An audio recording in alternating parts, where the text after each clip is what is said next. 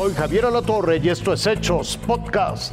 El presidente argentino Javier Milei advierte que habrá más y severas medidas luego del decreto para reimpulsar la economía de ese país.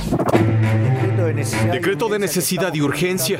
Ese es el nombre del plan con el que el gobierno de Javier Milei pretende liberar la economía nacional argentina y hacerle frente al déficit fiscal y a la inflación en una nación que desde hace más de un siglo gasta más de lo que tiene. Comenzar a destrabar este andamiaje jurídico e institucional opresor que ha destruido nuestro país. En total son 300 los puntos que se pretenden atacar para reconstruir un país que vive aplastado por los números rojos. Al menos 30 de ellos dejan sin efecto a decenas de normas que tenían maniatada la economía. Leyes que fueron creadas para que el trabajo de muchos se tradujera en beneficio de muy pocos. El objetivo es desregular los servicios, la industria y el comercio para que tengan mayor capacidad de movimiento. Que el mercado inmobiliario vuelva a funcionar sin problemas y alquilar no sea una odisea. Que el Estado nunca más atente contra el derecho de propiedad de los individuos. Para que el Estado deje de entrometerse en las decisiones de los comerciantes. Derogación de la ley del compre nacional que solo beneficia a determinados actores del poder. El decreto firmado por mi ley promueve la toma abierta de decisiones para mejorar el flujo de la economía arrancarle las trabas a los negociantes que pretenden crear empleo y dar más opciones de mercado. Para evitar la persecución de las empresas, derogación de la normativa que impide la privatización de las empresas públicas, transformación de todas las empresas del Estado en sociedades anónimas para su posterior privatización, modernización del régimen laboral para facilitar el proceso de generación de empleo genuino. El decreto también incluye una reforma para facilitar el comercio internacional. Queda prohibido prohibir las exportaciones. Le da mayor libertad al sector vitivinícola. Autoriza la cesión total o parcial de las aerolíneas argentinas. Y abre el mercado para que empresas como Starlink, de Elon Musk, puedan ofrecer servicios de Internet satelital. La respuesta ante el mensaje del mandatario llegó de inmediato por un sector de la población que lo reprobó en las calles. Otros hicieron sonar las cacerolas desde el interior de casa.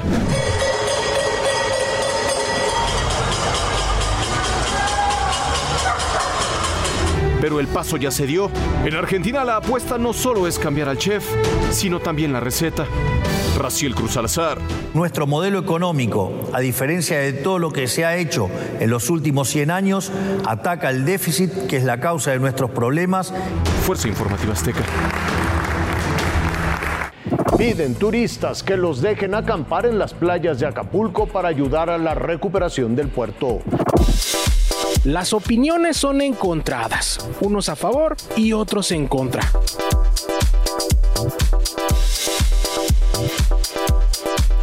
Se trata del hotel más grande del mundo, el denominado Camarena, que se ha convertido en una opción real para muchos visitantes a este destino de playa. Una opción viable para el señor José Luis, turista poblano, quien afirma que Acapulco hoy no cuenta con las condiciones hoteleras para recibirlos y buscó la opción del Camarena. Que sería una buena opción. Si el gobierno de este lugar lo permite, creo que sería buena opción porque anduvimos buscando hotel, nos tratamos prácticamente todo un día, hasta la tarde conseguimos algo, pero pues no es lo que queríamos porque no hay este wifi y si nos permiten pues nos quedamos la siguiente noche aquí y nos cerramos el hotel. Bueno, la verdad, este, pues sí, vine a ver si estaba en buenas condiciones, pero pues este, vemos que algunos, algunas partes todavía encontramos eh, estructuras este, tiradas, eh, algo, este, basura, pero pues vamos a ver si nos quedamos aquí en el hotel. Otros visitantes asiduos a este destino de playa aseveran que no están de acuerdo que algunos puedan dormir sobre la arena.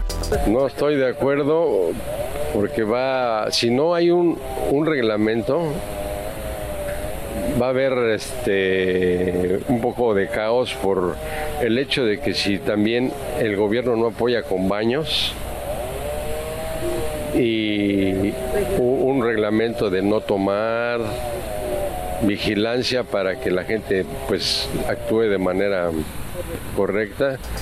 En días pasados, autoridades del gobierno municipal afirmaron que dormir sobre la franja de arena era viable en esta temporada vacacional de Sembrina ante la falta de habitaciones disponibles después del paso del huracán Otis. Además, la alcaldesa de Acapulco señaló que son poco más de 15 kilómetros de playa disponibles, que comprende desde las playas de Caleta y Caletilla, Pie de la Cuesta, hasta Barra Vieja y la zona Diamante. Aseveraron que se realizan limpiezas profundas de la arena para tener el lugar a punto para este último tramo de 2023.